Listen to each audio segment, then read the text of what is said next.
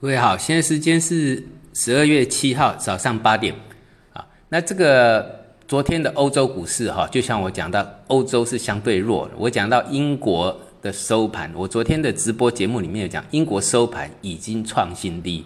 然后呢，昨天呃，今天昨天晚上到今天的一个交易哈，直接就一根长黑，那个就是所谓的破线啊。所以你会发现之前的跌也没也这个跌啊。只是在盘头，那真正在破线的时候，就是空头向下攻击的时候，好向下攻击。所以你看到欧洲啊，德英法啊，这个月线全破了，这个头部完成了啊。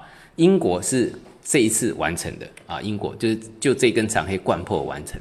然后德国是两个月前就已经破线了，所以我我有跟各位讲到，第一波先看一万零六百，第二波要看九千啊。那现在越来越接近接近第一波了。然后法国呢是上个月破，那这个月呢上去做个逃命又打下来了。好，所以欧洲这个欧欧债，呃，就是股欧这个股债双杀的问题哈，慢慢凸显出来。因为你看上次我讲到了爱尔兰，爱尔兰从七千多跌到五千多，已经跌掉快将近百分之四十，超过百分之三十了。好，才超过百分之三十。然后像葡萄牙啊，又快破底。在有一些欧债国家的一个走势上，哦，就是就是我一直强调了，呃，二零一一年以来，其实这个风暴并没有解除，哈，这个债券风暴，所以股债双杀的阴影还在。那另外像美国，哈，美国昨天还拉了一根长，那个由黑翻红，哈，盘中都跌了两个点以上，但是它还是一个我讲到头部运动。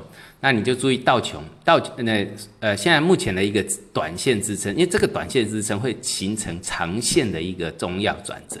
那这个转折其实早已经出现了，就是在利多出尽之后，也这个也就是周二的时候利多出尽，这已经是一个一个一个反转起跌。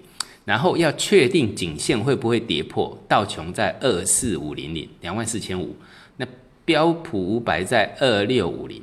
那纳斯达呢，在七零五零啊，那现在就看这个，你不要管它这个今天涨明天跌的，我们看的是一个趋势啊。一旦这个支撑跌破，那这些头部就完成。那欧洲以欧洲的这个已经都全部都破线了，然后剩下美国要撑一下啊，但是我认为不会太久啊。这个相对上，我认为这个风险还是很高的。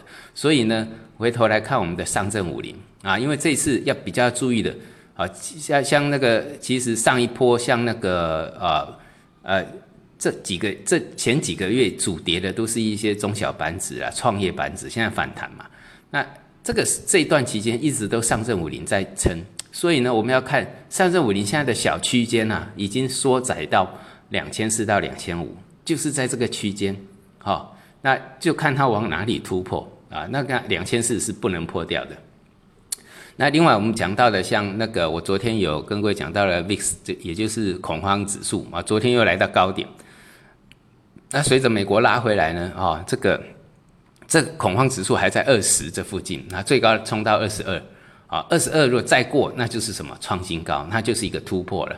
那 VIX 指数呢，啊，也是恐慌指数呢，现在是一个变盘期，那通常这个结构来看是向上变盘的几率很高。所以向上变，那恐慌会提升嘛，对不对？所以要要特别注意啊，这个是测试市场的恐慌的指数。那另外还有就是贵金属，因为贵金属为什么这一段时间转强？因为避险的资金进来啊，这一次终于进来了啊！而且我是呃是在上个月就有提到过，贵金属转强，黄金、白银，啊，黄金跟白银。那白银的话，注意一下十四，还是看看这个十四块支撑呐，啊，那黄金这些都一样。那另外，除了农产品上来之外，哎，我们看到还有一有一个商品，也就是白糖。